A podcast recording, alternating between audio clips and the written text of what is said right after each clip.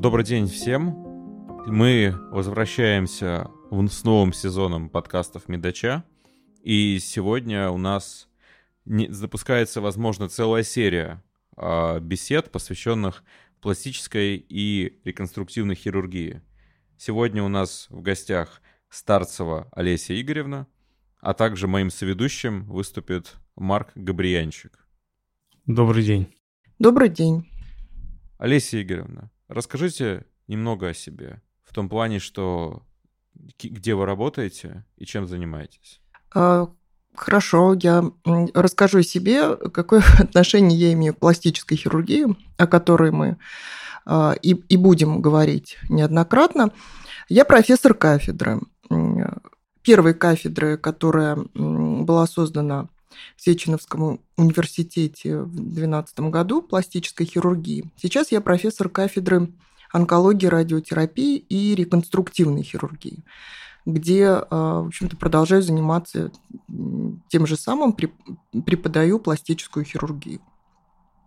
Я доктор медицинских наук. Чем именно занимается пластическая хирургия? А, и чем занимаются вообще пластические хирурги, потому что когда мы говорим о пластической хирургии, сразу в первую очередь а, на ум приходят а, всевозможные, скажем так, эстетическая хирургия, то есть когда люди стараются скрыть свой возраст и какие-то изменить дефекты. Даже не дефекты, а скорее сделать себя более привлекательным. Но мне кажется, что все намного, намного сложнее, и спектр задач пластического хирурга и реконструктивного хирурга, он очень большой. Вот в чем разница между пластической хирургией и реконструктивной?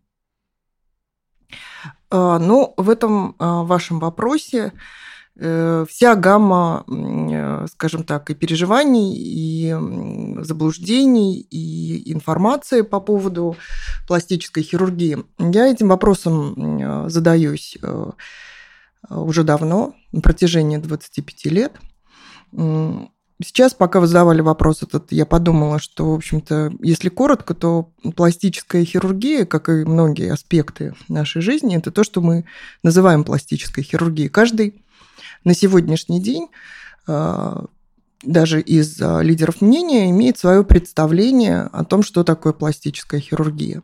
Но концептуально, системно представить эту специальность ну, становится все сложнее и сложнее. С одной стороны, пластическая хирургия всегда была в мире, всегда была в Советском Союзе, но она не выделялась в специальность достаточно долго. И, но при этом э, очень многие специалисты занимались э, пластическими операциями.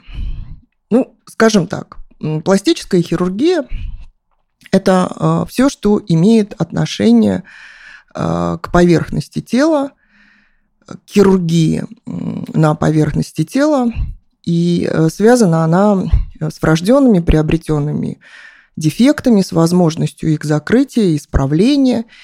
И если, в общем-то, разбирать это все с головы до пятого, получается очень огромный пул знаний – ну, опять же, возвращаясь к тому, что для каждого пластической хирургии то, что он ею называет, для многих, а, в том числе а, для людей, которые от медицины далеки или далеки от пластической хирургии, это тот аспект, который хорошо освещен в средствах массовой информации и который ближе, скажем так, к пониманию.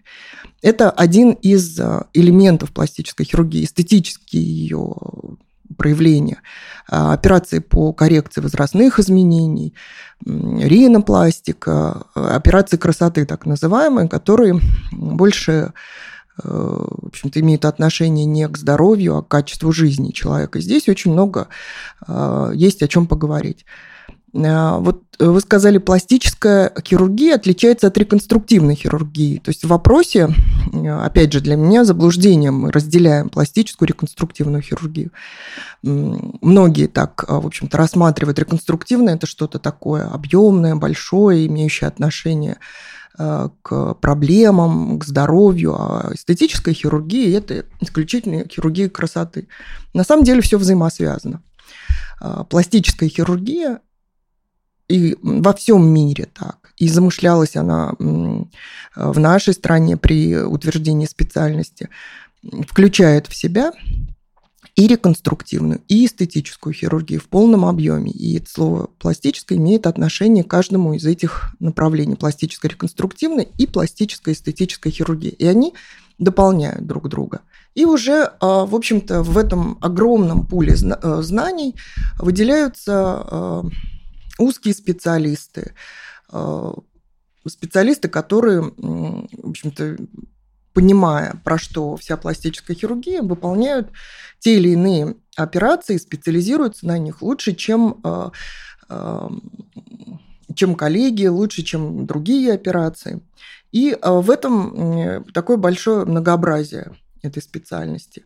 Но фундаментом для обучения, фундаментом для обучения пластической хирургии а, является реконструктивная хирургия.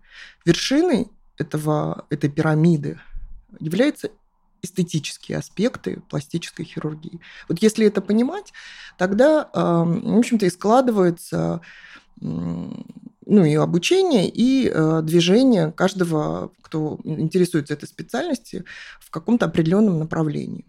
Вперед и вверх по этой пирамиде. Да, мне очень нравится, когда специалисты говорят о том, что такое пластическая хирургия. Кто-то говорит, что это хирургия поверхностных тканей, кто-то говорит, что это хирургия перемещения тканей. Но если мы переходим к следующему вопросу, то в 20 веке хирургия, она очень сильно развивалась, конечно, из-за войн, реконструктивная хирургия. А затем она получила, по моему мнению, большое развитие в Америке в 60-х годах, когда было поколение такое бэби-бумеров. Затем оно постепенно стигматизировалось, и к 90-м появились как бы движения против пластической хирургии. Э, например, FDA э, ввел монаторий, э, монаторий на синтетические имплантаты, Не знал на, на силиконовые имплантаты. Потом Билл Клинтон ввел в 98 году законопроект, в котором можно было делать реконструктивную операцию только по э, страховке. И вот такой американский окрас был. В Китае другое дело пластической хирургией. А вот что происходит в Советском Союзе, происходило и в Российской Федерации сейчас? А, ну, я, конечно, пыталась говорить обо всем здании в целом. Марк сразу стал разбивать на кирпичики, потому что Э, каждая, скажем так, часть тела, каждое а, направление пластической хирургии – это целый мир. Коснулись, по сути, реконструкции молочной железы, эстетики и реконструкции молочной железы. Но, опять же, а, еще раз повторю, пластическая хирургия – это хирургия э, не поверхностных тканей, а в хирургии всего, что связано э, с поверхностью человеческого тела, с головы до пят. И, и дальше уже можно расширять. Это перемещение тканей, это э, изменение анатомии, усовершенствование анатомии, то есть общие понятия. Э, что касается Америки и Китая, ну и, собственно, а, чем Советский Союз отличался в плане пластической хирургии, это очень серьезная тема. Да, в в США очень бурно э, развивалась эстетическая хирургия, э, гораздо быстрее, чем в Европе, и тем более на Востоке, э, в середине 20 века. И к 90-м годам, когда у нас Э, тоже открылся этот информационный портал, и э, интерес э, к эстетической хирургии возник еще до того, как была принята специальность как таковая, мы отставали в плане даже ментальном принятия эстетической хирургии от Америки порядка 30-40 лет, где-то в этом диапазоне. Э, что касается реконструктивной хирургии, реплантации, э, перемещения лоскутов, э, развития высоких технологий в закрытии дефектов, то здесь эм, и Америка, и Китай, они шли своими параллельными путями и приблизительно в одно и то же время – было доложено о пересадке лоскутов и в США, и в Китае. Первые реплантации все-таки приписывают э, восточным странам. Но это, скажем так, законы развития медицины, науки, которые лежат где-то в другой плоскости, нежели даже обмен информацией. То есть человечество идет определенной дорогой, и несмотря на то, что мы во многом были изолированы от других стран, технологии, даже в эстетической хирургии, они э, развивались в Советском Союзе, чем в других странах, и возникали идеи, которые потом находили подтверждение э, и были описаны там, параллельно в Бразилии и в тех же Соединенных Штатах. Эм, интерес к микрохирургии во многом продиктован все-таки эм, появившимися статьями и достижениями наших китайских коллег и желание э, не отставать, догнать, это тоже всегда существовало в Советском Союзе.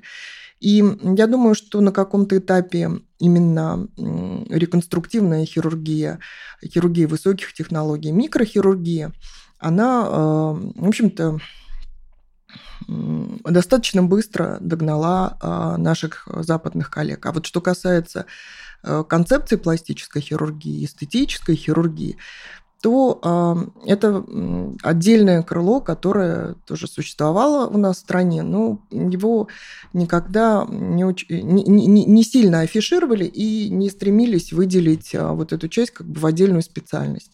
Эстетические операции делались в Институте красоты, делались а, в Институте пластической хирургии. Их э, часто называли косметические операции, косметической хирургии. В общем, операции были, а специальности как таковой э, концепции не было. Да, насколько мы знаем, первая реплантация конечности это где-то 60-е в Америке Рональдом Маль... Мальтом.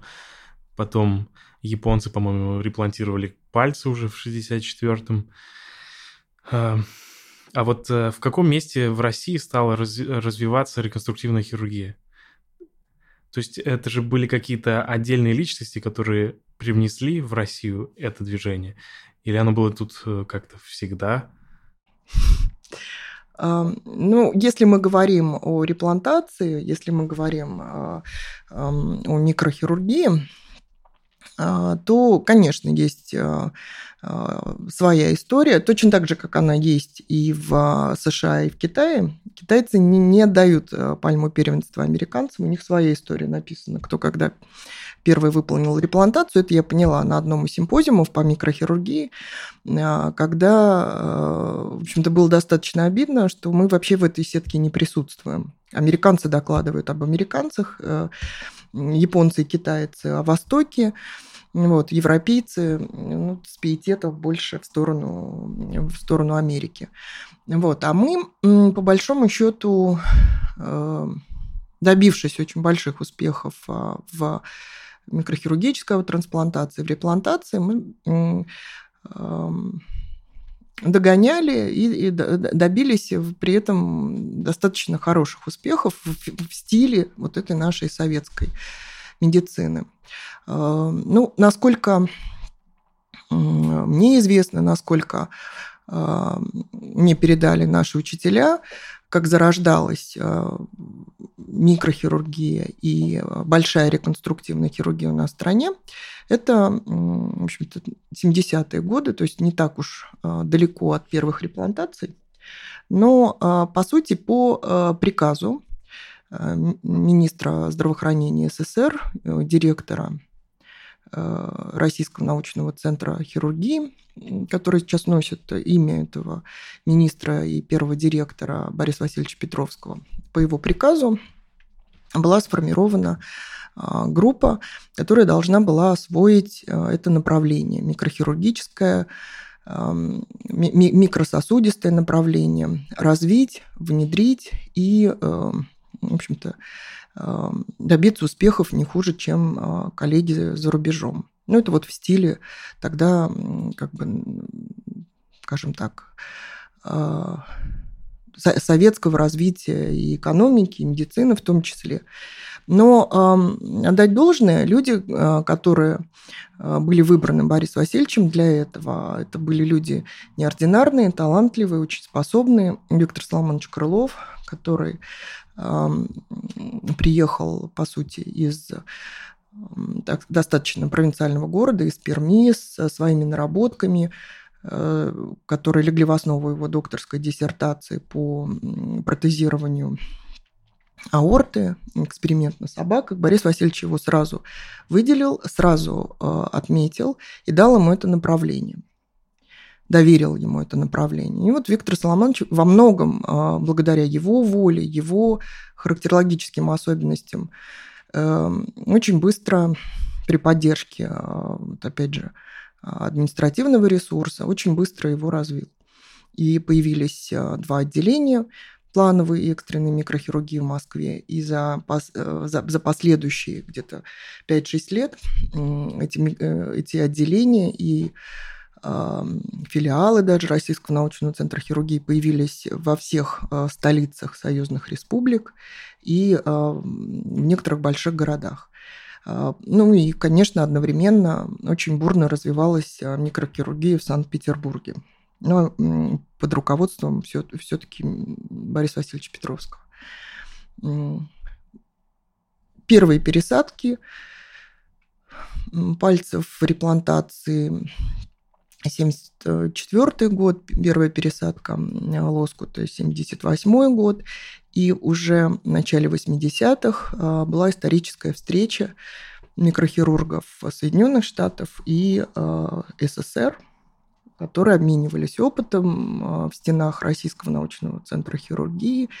И, в общем-то, мы уже выглядели достаточно авторитетно, совершенно достойно на их фоне. Э, многие участники этой встречи э, живы до сих пор, им есть э, о чем рассказать, и, возможно, я вам помогу уговорить например, Алексея Михайловича Боровикова пригласить на ваш на наш портал. Да, да это будет Было непросто. Но да, это, конечно, наше достояние все меньше и меньше свидетелей того периода. К сожалению, они уходят. Виктор Соломонович ушел в прошлом году, и Александр Иванович Неробеев. Да, вот и... на, на прошлом национальном конгрессе была посвящена ему отдельная сессия. Неробееву. Да, мы пытаемся как, в общем-то, хранить эти имена и это, в общем-то, и, и концепция не забывать учителей, но, к сожалению, вот э, за последний год у нас мемориальных секций прибавилось. А вот что произошло, когда э, распался Советский Союз и э, социализм сменился капитализмом? А, очевидно, что пластическая хирургия, она как раз-таки сейчас, как, как мы говорим сейчас о современной пластической хирургии, она как-то очень сильно связана с коммерцией. И вот мне как вот она вдруг стала, ну, скажем так, э, связано вот с этими вещами. Я немножко кривовато, наверное, задал этот вопрос, но я думаю, вы понимаете, тема достаточно скользковата, наверное, такой вопрос. Но мне интересно, понимаете, потому что как это случилось, когда вот э, рухнул железный занавес, и вдруг стало можно все, как говорится. Ну, мне нравится, что это все выглядит так э, позитивно с, э, уже с высоты вашего поколения. А сколько вам лет? Мне 29. 29, Марку? 22. 22. Когда рухнул Советский Союз... Я а... не сказал, что он рухнул, сказал, что он распался. А, да, значит, это же мое подсознание. Он не распался, он рухнул. А, это было достаточно жестко. И, конечно, я, например, живу в реальности, и это моя любимая шутка, что при мне сменилось три социальных формации. Я, правда, не знаю, что такое третья, вот, но точно я помню, что такое Советский Союз. Я дитя этого Советского Союза. Ну, это отдельная тема для разговора, с чем себя идентифицировать. Это все-таки определенный период жизни. Вот вы себя сейчас а, по определению э, идентифицируете с этой э, реальностью, с этой страной. Вот она дана вам как объективной реальности. Вот мне в объективную реальность был дан Советский Союз. Это э, ни, ни, никаким образом невозможно ни, ни, ни вытравить, ни изменить. Я э, могу слушать про недостатки того времени, но я никогда их э, не понимала и не видела, когда жила в этом периоде. Потом, конечно, мне можно было сравнивать с последующим, а потом последующее уже э, с нынешним. И, и это очень, конечно, Э, осложняют жизнь. Да многие знания, многие печали. Значит, эм, когда вдруг э, изменилась э, реальность, можно сравнить распад Советского Союза со сменой реальности, то, конечно, это ударило по всем сферам жизни. Я как раз поступила в институт в 91 году, пользуюсь а, благами Советского Союза, заскочила в последний вагон. А потом уже на моих глазах происходила трансформация и обучение, образование, и переход э, от бесплатного к относительно платному, потом от относительно платного к абсолютно платному. А, изменялись социальные лифты – и уже на протяжении последних 20 лет они совершенно другие. И я не знаю, есть ли возможности у таких а, а, детей, как я, а, там, не имея какой-то материальной поддержки, учиться в Москве, продвинуться в Москве. То есть э, на моих глазах сменилась действительно социальная формация. То, что было плохо, сейчас э, был период, э, когда это стало ну, так себе, а потом это вдруг стало хорошо. Это очень, очень сложно это все воспринимать. Что касается медицины, то полностью вот эта советская э, организация здравоохранения, она полностью обнулилась. И был период, когда а, все э, где-то существовало по инерции, где-то выживало за счет, э, там, я не знаю, энтузиастов, не знаю даже, как э, назвать.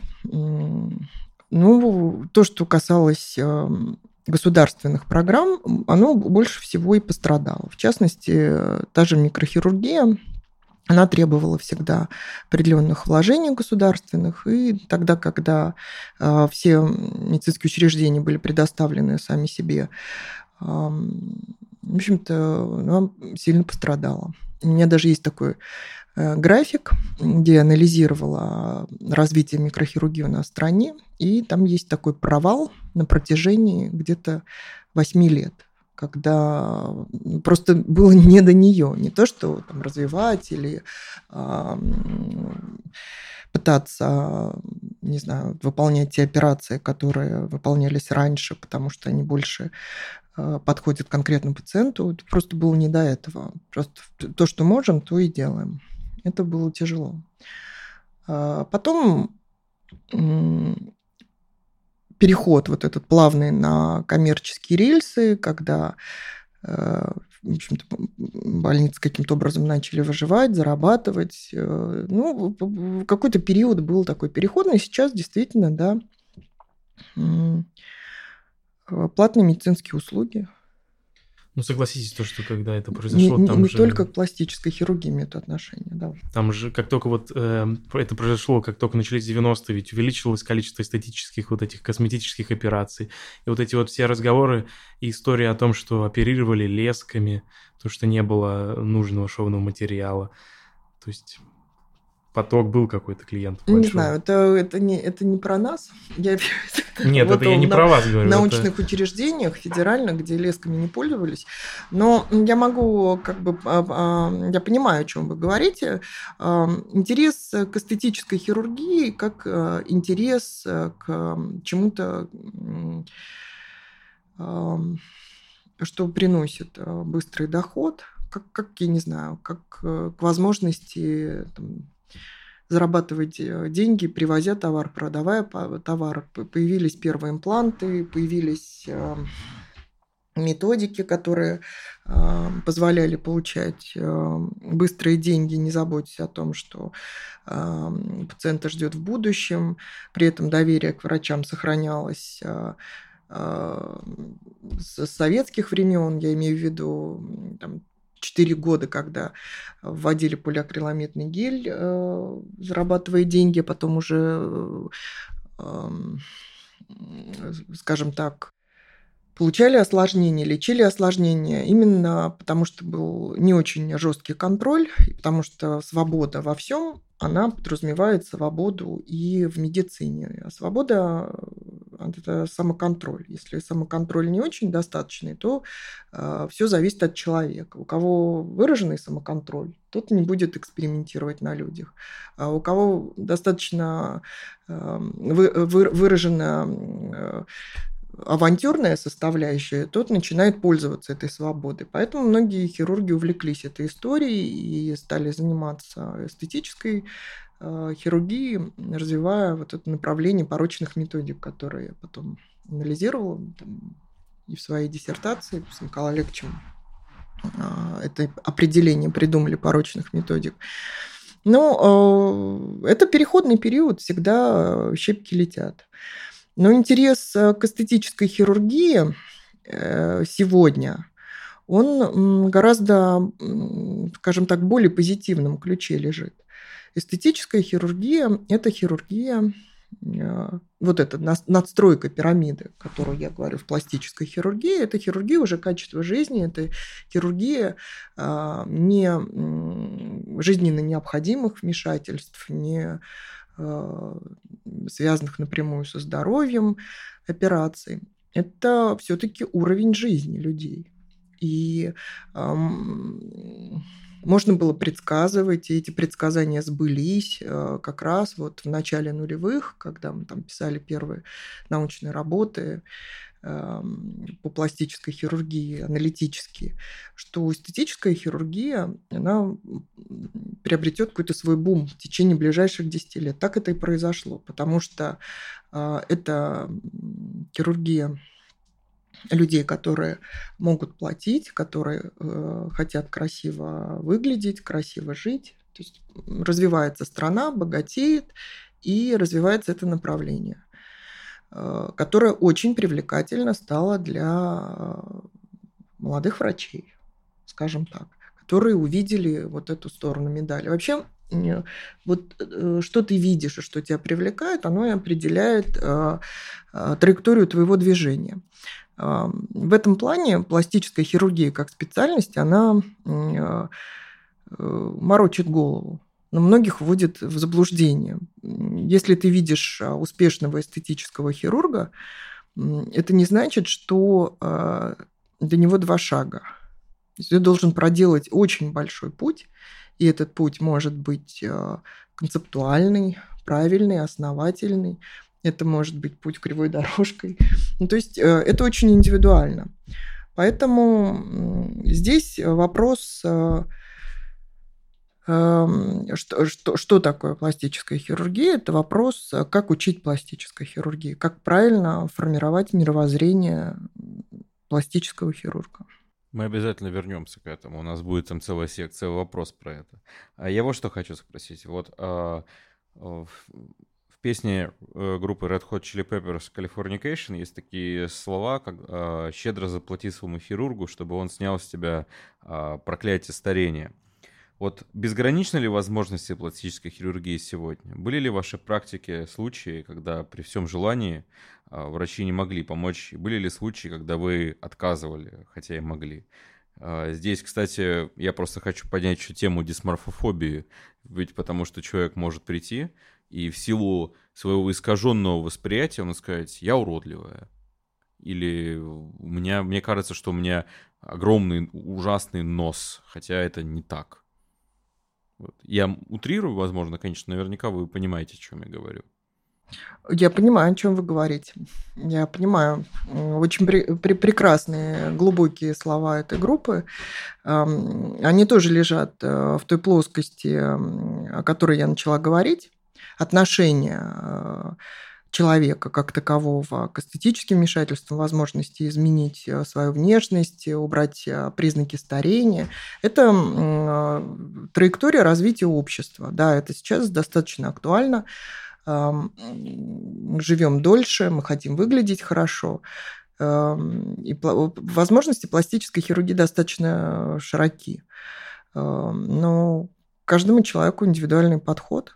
И для того, чтобы быть опытным эстетическим хирургом, нужно прожить э, большую жизнь пластической хирургии, в том, числе, в том числе и в реконструктивной хирургии, чтобы уже умудренным опытом решать вопрос, э, вот, нужна человеку операция или нет.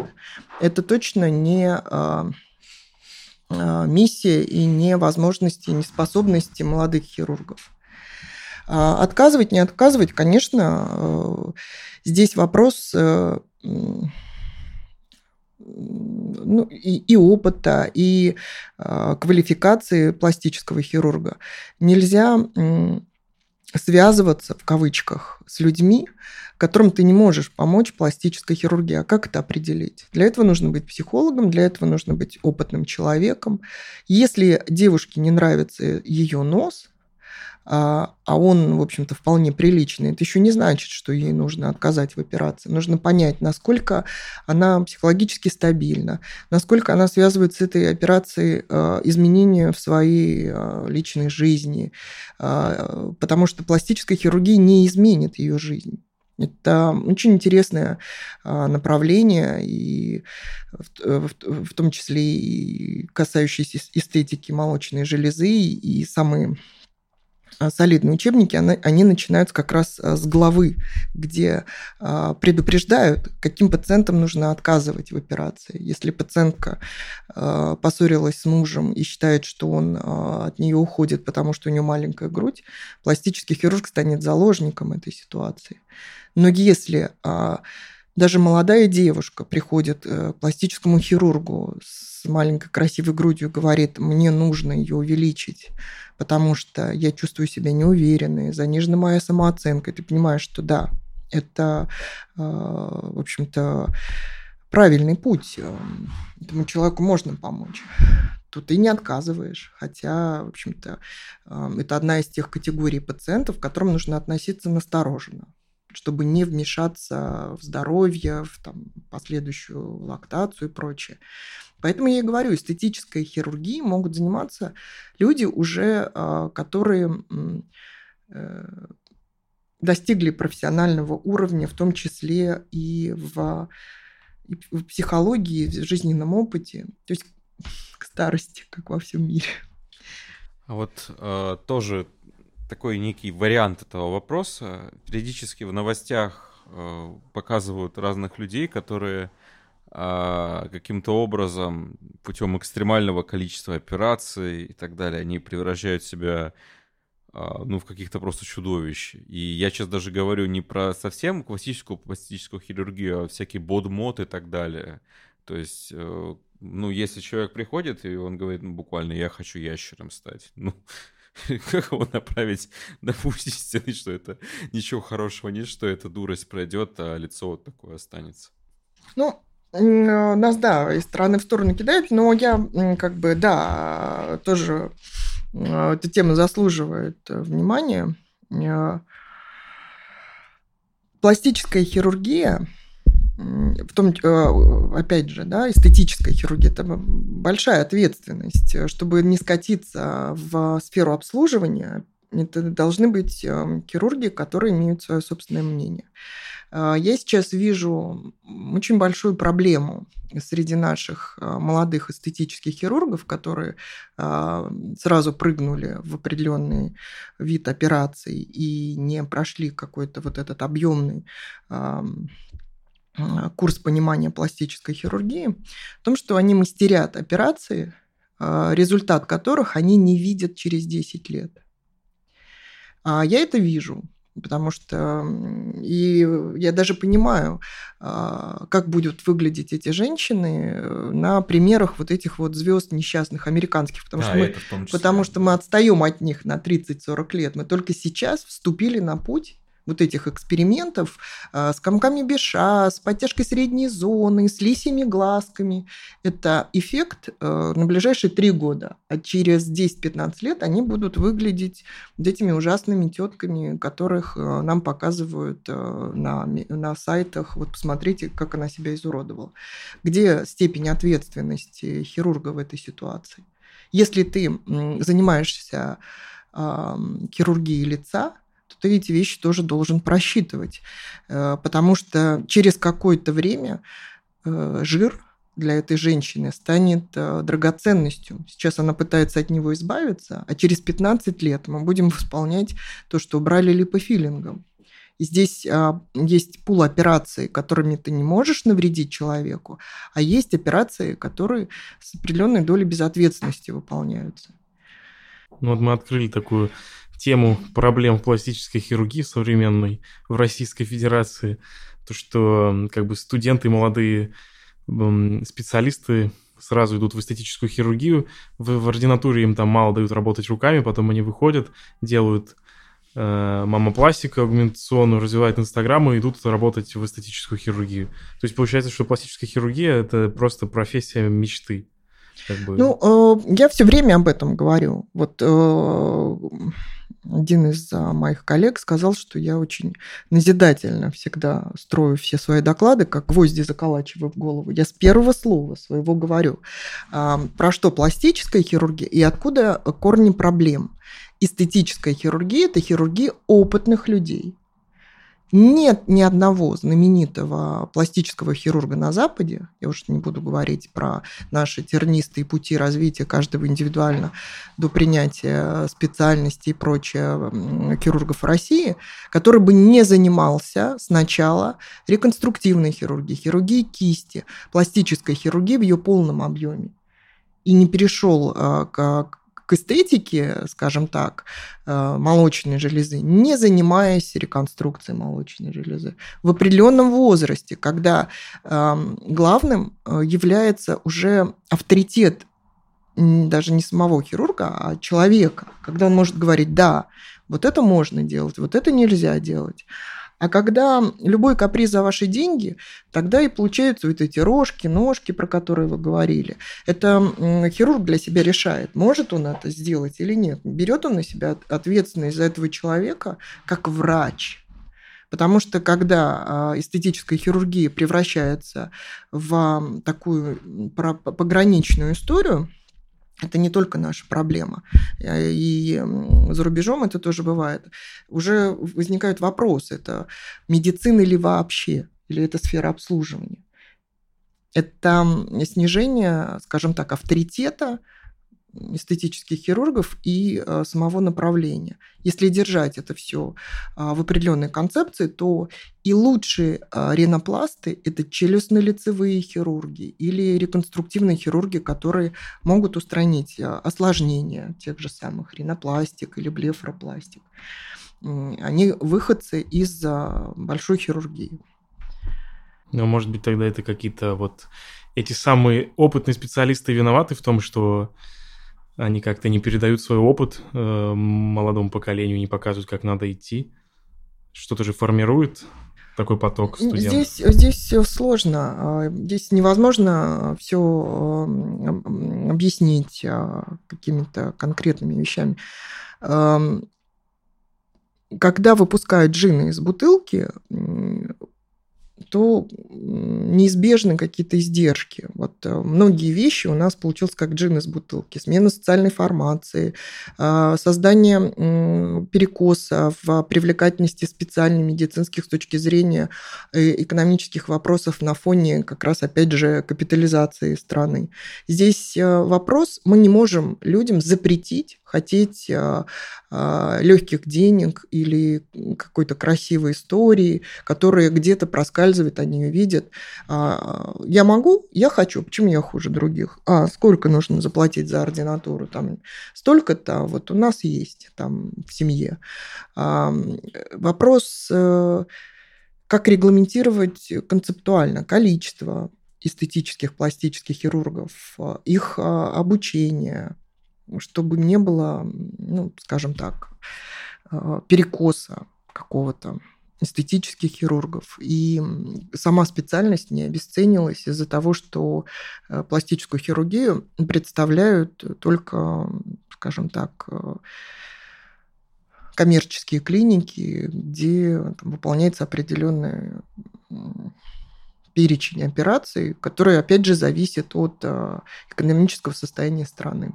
Ну, меня волнует то, что допустим, я выбрал заранее, что я хочу быть пластическим хирургом, и, допустим, меня как студента уже воспринимают несерьезно другие специалисты, там, более вот. урологи вот какие-то. Вот о чем я говорю. Они говорят, ну, это же как? Это, да, это дискредитация специальности. Точно так же, как в мое время все хотели быть э, дерматологами, но все понимали, что э, дерматолог – это короткий путь к косметологу. Вот тогда, когда пластической хирургии не было, очень популярно было слово косметология, косметические операции, косметические инъекции. И был очень э, большой перекос в эту сторону и через какое-то время все поняли, что это не лепру лечить и не, там, я не знаю, какие-то тяжелые кожные заболевания, это путь в косметологию. Точно так же пластическая хирургия сейчас воспринимается как желание стать эстетическим хирургом и, ну, скажем так, урвать свой кусок пирога. Потому что Э, кумиры, инстаграм-кумиры, которые зарабатывают большие деньги э, эстетической хирургии, это все-таки это все-таки ну, достаточно такой вредный фактор, э, фактор, который формирует какую-то социальную напряженность в медицинской специальности. Кажется, что это доступно всем, а на самом деле это картинка, которая не имеет никакого отношения к реальности. Для того, чтобы стать успешным эстетическим хирургом настоящим, нужно пройти большой путь по прямой. Ну, просто иногда непонятно, как проходить путь реконструктивного хирурга. Как пластического понятно, ты можешь пойти в ординатуру по пластической хирургии, а реконструктивная хирургия как-то ограничена э, особыми местами, городами, в которых она сидит, и они как бы эту информацию даже не распространяют, что там происходит. Мне кажется, да, и тут же еще тут, э, существует мнение, что тут огромная жуткая конкуренция еще существует. И, соответственно, многим студентам будет очень тяжело пробиться даже если не хотят. Это тоже правда? Про эстетическую хирургию? Да. А, ну, я могу сказать, э, как человек, который в свое время сделал прогноз а, по пластической эстетической хирургии, который давно живет а, в конце 90-х, начале нулевых, как это все развивается. А, если не регламентировать количество ординаторов и не ограничить, скажем так, доступ к коммерческой а, ординатуре, то ну, а что значит ограничить доступ? Это, конечно, нарушение как бы прав человека, да, никто к этому не призывает, но, по крайней мере, регламентировать, сколько вообще реально нужно пластических хирургов в стране, как это сделано в год.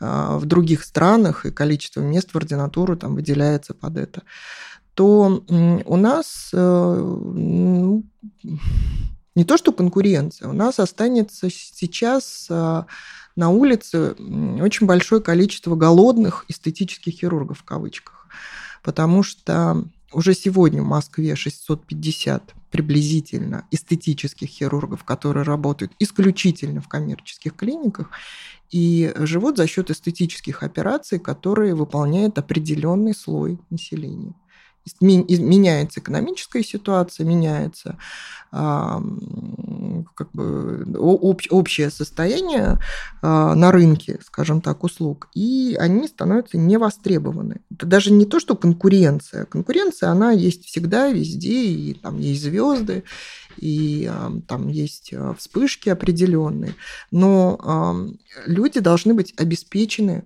рабочими местами, принося определенную пользу, скажем так, э, людям, государству и прочее. Если пластическая хирургия не инкорпорируется в эту систему, то она не только себя дискредитирует, да, тем, что а, пластические хирурги – это люди, которые думают только о деньгах и хотят там, не знаю, короткой дорогой пройти. А, она, в принципе, ну, скажем так, э, ну и востребованность свою потеряет. Когда угу. будет понятно, что э, очень много каких-то неудачных историй. Хорошо, вот вопрос для, для слушателей, которые не очень знакомы с пластической и реконструктивной хирургией. То есть наверняка то, что у большинства людей, медиков, это тоже касается при словосочетании пластической хирургии, возникают образы грудных имплантов, отпиленных носов, пришитых ушей и в целом страшной красоты женщин. Но разумеется, что пластическая хирургия э, фокусируется, мягко говоря, не на этом. То есть расскажите, что еще делает пластический хирург. И расскажите, что же такое реконструктивная хирургия. А, ну, возвращаемся э, к тому, с чего начали. Э, пластическая реконструктивная хирургия, пластическая эстетическая хирургия это два взаимосвязанных направления. Э, реконструктивная хирургия занимается дефектами, врожденными, приобретенными. И, как правило, все-таки это так или иначе функциональные нарушения на поверхности тела на всей поверхности тела, будь то голова, будь то нижние конечности, будь то тело, руки, торс, э, там, грудь и прочее. То есть это огромное э, направление, огромный пул знаний. И это могут быть постанкологические дефекты, посттравматические дефекты. С любым дефектом, с любым повреждением Э, в общем-то, обращаются к пластическому хирургу. Пластика – это создание, привнесение, а, закрытие того, что повредили. Поэтому такое большое пересечение реконструктивной хирургии с травматологией и с, с другими направлениями хирургии так или иначе связаны с разными отделами человеческого тела, с челюстно-лицевой хирургией, с хирургией молочной железы, с онкологией молочной железы, а, с тракальной хирургии, если речь идет о э, дефектах в области грудной клетки и так далее. То есть это огромное, э, скажем так, направление, которое э, благодаря комплексу знаний, заключающийся там в разных методах ротационной пластики, косметического шва, пересадки лоскутов, пересадки лоскутов с микрохирургической реваскуляризацией, обслуживает а, все направления хирургии. Это и есть реконструктивная хирургия. Поэтому в больших центрах во всем мире существует группа пластических хирургов, которые, как а, бэтмены, а, вызываются в разные отделения для того, чтобы делать сложные красивые операции, закрыть посттравматические дефекты совместно с травматологами на голове, реплантировать ногу, реваскуляризировать ее, пересадить лоскут и прочее.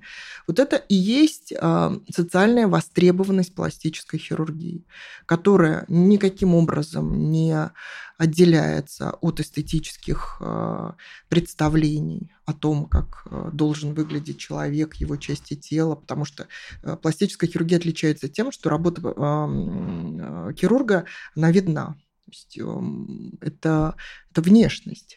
Поэтому эстетика имеет большое значение. Мы не видим, как э, там наложен шов а, брюшной полости. Главное, что все работает. Пластическую хирургию, э, у пластического хирурга у него ответственность, его оценивают по этому шву э, на а, там, той же передней брюшной стенки и прочее. Если общего хирурга по, по этому шву не оценивают, то пластический хирург, он как раз все собирает в единый пазл. И эстетическая хирургия, она так или иначе тоже связана с дефектом. Но это дефект восприятия, то есть красота, старение. Это дефект восприятия человека, человеком своей внешности.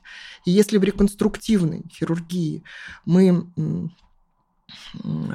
меняем анатомию, привносим ткани там, где их не хватает, оттуда, где мы их можем взять. То есть это а, работа с анатомическими структурами, то эстетическая хирургия, мы не имеем а, конкретных дефектов, мы трансформируем анатомию для того, чтобы а, изменить человеком восприятие своей внешности. Поэтому эстетическая хирургия, она не более легкая, она просто лежит немножко в другой плоскости, она лежит на верхушке пирамиды. То есть сначала ты должен понять вообще все про э, возможности реконструкции, ты должен уметь закрывать эти дефекты, а потом ты уже углубляешься больше в, э, скажем так, в хирургию качества жизни, обслуживания. То есть дополняешь эту свою реконструктивную, э, реконструктивный базис вот этой эстетической надстройкой. Вот вы рассказали про то, что пластические и реконструктивные хирурги, они вот как Бэтмены могут приходить на операцию. Расскажите, пожалуйста, как это происходит? Это, это происходит на этапе планирования операции или это может быть даже и ургентно? И ургентно, и планирование. Это все зависит от а, профиля госпиталя и а, там, большого института. В по большому счету, группа пластических хирургов а, она должна быть в любой а, большой э, медицинской части. Или это, не знаю, городская больница, или это э, федеральное учреждение, или институт э, хирургии без пластических хирургов невозможно решить многие задачи.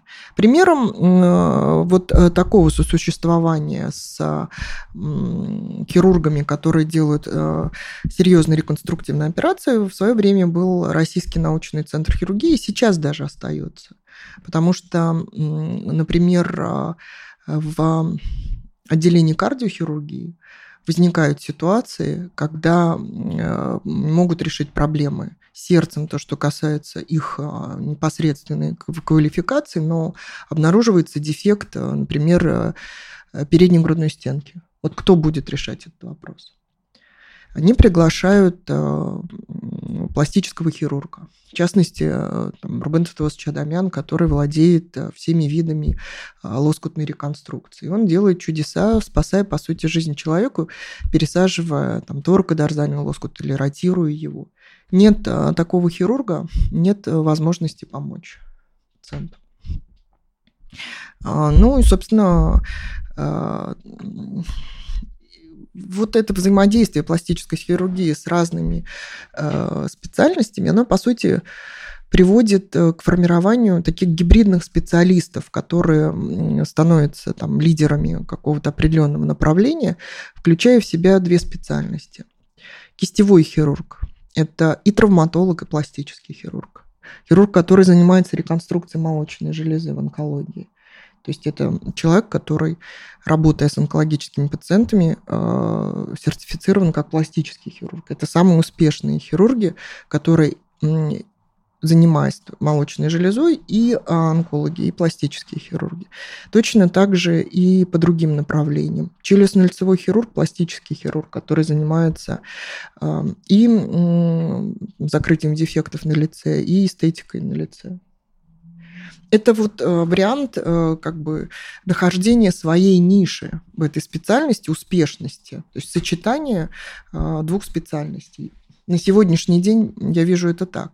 А в идеале, конечно, это группа пластических хирургов по всем больницам. Эстетическая хирургия в том виде, в каком она на сегодняшний день развита, она не востребована будет настолько и не прокормит всех пластических хирургов уже через ну, раньше я говорил 10 лет, сейчас я говорю 3 года. Ренессанс микрохирургии. Когда вы говорили о... Ну, э, ренессанс микрохирургии – это ренессанс востребованности, скажем так, э, в медицинском мире пластической хирургии. Когда вы говорили об успешном, ну, как бы понятие успешный пластический хирург, в голове какой-то совершенно дурацкий штамп появляется, что это такой подтянутый молодой человек э, на, как, в костюме на спорткаре, который чуть ли не рок-звезда, потому что у него куча денег, и который может э, это себе ну, позволить, и он буквально э, это ну, как бы буквально купается в золоте. Мне кажется, это совершенно идиотский штамп какой-то, но мне почему-то так кажется, что это не у меня у одного он возникает в голове. Откуда это, на ваш взгляд? Это не я придумал, это вы сейчас придумали, да? Этот штамп ваш, не мой. Нет, ну понятно, но я имею в виду в целом в обществе, я имею в виду. Ну денег ведь больше. Самое интересное, что такие есть. А, конкретно люди, но их немного.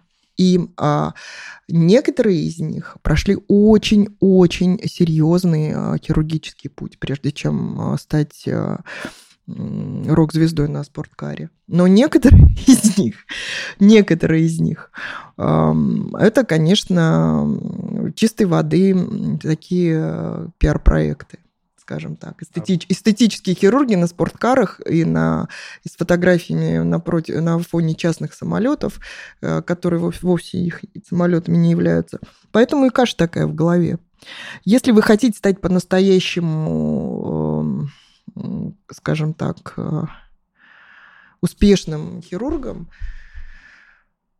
э, это не значит, что не, не, не нужно там, восхищаться красивыми картинками. Это, это тоже как бы не очень правильный совет. Нужно вообще понимать, для чего вы, зачем в медицине и что такое медицина. А, для того, чтобы... Э, вот сейчас э, сложилась э, ситуация таким образом, что эстетический хирург может заработать много денег. Нигде в мире эстетический хирург не может заработать столько денег, сколько сейчас у нас это искусственная ситуация, она скоро закончится. Да, но искусственная система обычно ломается. Но она вот, ломается. А, а да. как вы думаете, вот если у пластических хирургов так много ну, ресурсов, они же могут как бы влиять э, на этот ренессанс микрохирургии, как-то способствовать развитию? Ну, конечно, здесь вопрос обучения, воспитания, образования. Например, ну, начнем с того, что как учили нас наши учителя в свое время. Они говорят, а, особенно вот в этот период, эм, когда выпустили джины из бутылки, когда свобода, когда никто никого не контролирует, все куда-то побежали, а, показалось, что можно много денег заработать. Э, вот, э, мой учитель говорил всегда, в медицине не может быть очень много денег ну, не может быть очень много денег. Если вы хотите очень много денег, открывайте малый бизнес, торгуйте водкой, но не переходите определенную грань. Я это очень хорошо запомнила.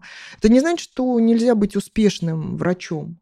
Но по мне, и были примеры этому в определенный период э, жизни, тоже как бы на смене двух социальных формаций, более успешными в финансовом плане врачами становились э, хирурги других специальностей, более, э, скажем так, востребованных с точки зрения медицины. И мне всегда хотелось сказать, ну не, не, не думайте, что пластическому хирургию, хирургу так легко живется, особенно когда ты занимаешься большими реконструктивными операциями, не только эстетикой занимаешься. То есть работаешь в федеральном учреждении, не так э, сладко гораздо выгоднее с точки зрения финансовой стать э, светилой в, в какой-то конкретной а, области э, хирургической, где ты востребована. Это может быть и хирургия позвоночника, это может быть и колопроктология. И это более стабильная, скажем так, э, дорога. Но я не знаю, на каком этапе это надо говорить студентам что если ты идешь в медицину, ты должен понимать, для чего ты туда идешь, и понимать, что большего успеха ты добьешься там, где ты проявишь, во-первых, свои способности, наклонности, где ты будешь идти по прямой, бить в одну точку, и ну, то, что тебе близко. Не обязательно всем становиться суперхирургами, а, Особенно, когда девочки идут в эту пресловутую хирургию пластическую, не понимая вообще, что за этим стоит вообще в принципе за хирургической специальностью. А, когда можно добиться и стать авторитетным врачом, и востребованным, хорошо оплачиваемым в эндоскопии настолько... Я просто вижу эти примеры в жизни, что э, успех человека определялся тем, насколько правильно он выбрал э, специальность внутри медицины, в которую его э, повлекло на каком-то этапе, когда он выбирал вуз. Вуз вообще э, выбирать – это самый сложный период в жизни человека, я считаю, самый ответственный. Но уже внутри вуза нужно понимать, э, где, где твоя ниша. Смотрите, вот если вы начали как раз говорить про студентов, у нас э, традиционно в наших подкастах мы всегда говорим, мы просим дать разные советы. Можете дать совет студентам, которые вот мечтают заняться пластической хирургией, к чему быть готовыми, где стажироваться, что учить э, и как практиковаться? Значит, э, я не буду оригинальна в этом вопросе. Студентам один совет.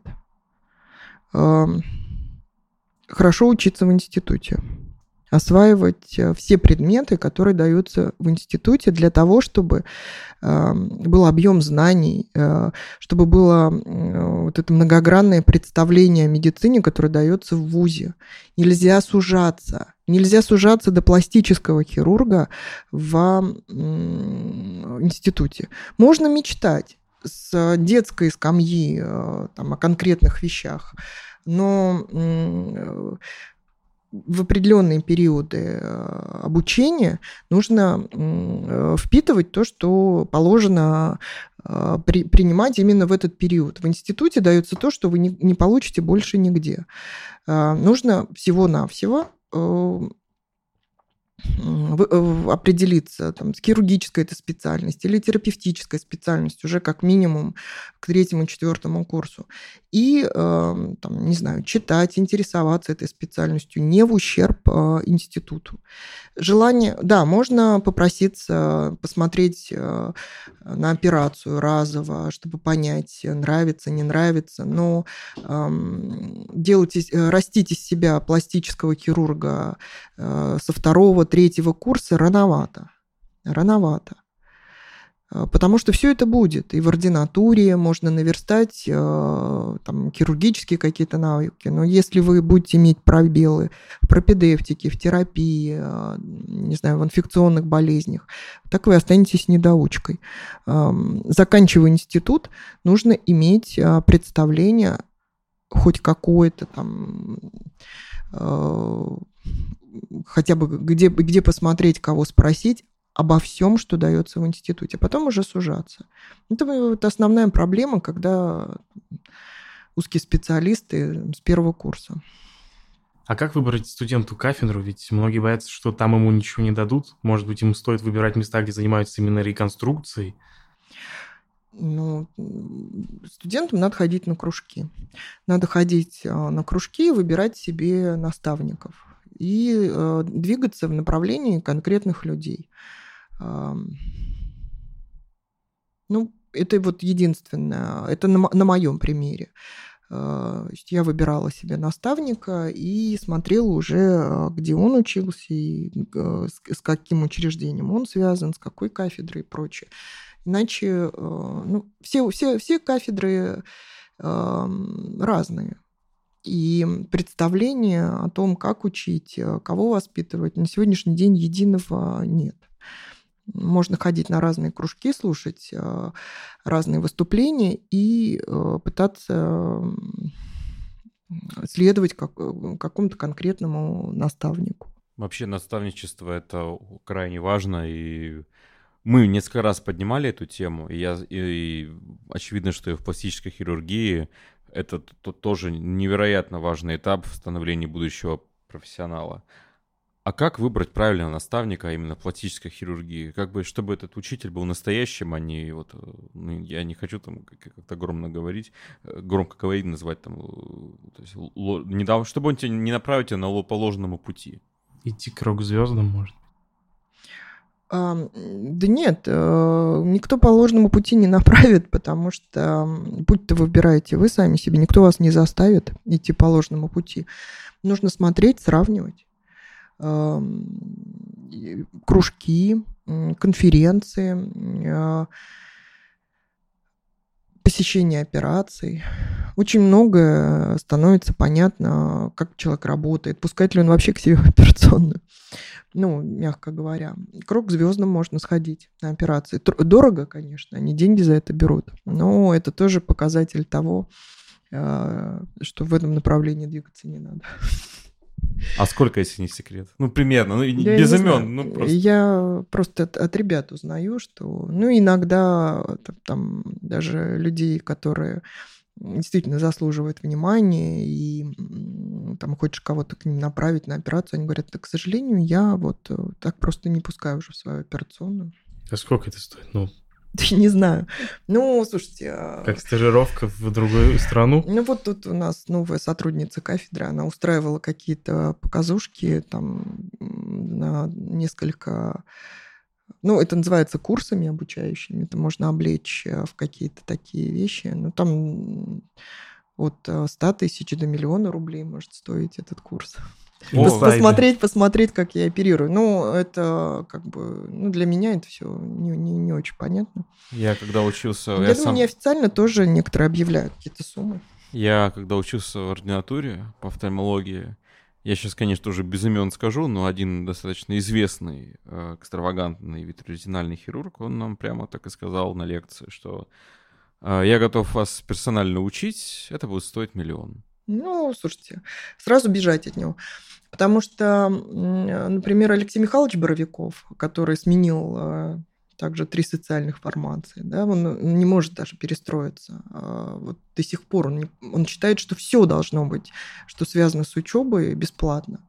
И приходить в операционную бесплатно, и советовать бесплатно. И он единственный человек, а, ну, как бы, у которого спрашивают его презентации, он их отдает бесплатно или там открыто. Он говорит, скачивайте, учитесь, забирайте. Вот представляете, что такое? сейчас ходят все с компьютерами, со своими собственными, и не как это называется, даже отказываются читать доклад, если там нужно с флешки перекинуть на общий, в общий доступ, потому что кто-то украдет их священную информацию. То есть это разное воспитание, разные поколения, это очень сложно. Можно действительно увлечься звездами и пойти по этой дороге. Ну, это тоже от человека зависит, как вы ориентируетесь, не ориентируетесь, что для вас хорошо, что плохо. Есть один хирург, который там, даже не, не, не знаю, как это завуалированно сказать, но а, все, э, там, родители потеряли сына, имея кучу возможностей. Я хочу только как он, только как он, потому что у него вот такая вот машина, у него такая одежда и прочее. Вот сделайте так, чтобы вот я учился у него. Все, потеряли, грубо говоря.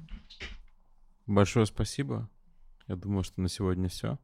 Да, большое вам спасибо за такой интервью, полудиалог, и призываю всех заниматься реконструктивной хирургией. А я призываю а, подписываться на нас а, во всех социальных сетях, слушать наш подкаст тоже на всех доступных платформах, которые сейчас у нас есть. Все будут ссылки в описании. С вами был Сергей Ткачев, врач-исследователь, и Марк Габриянчик.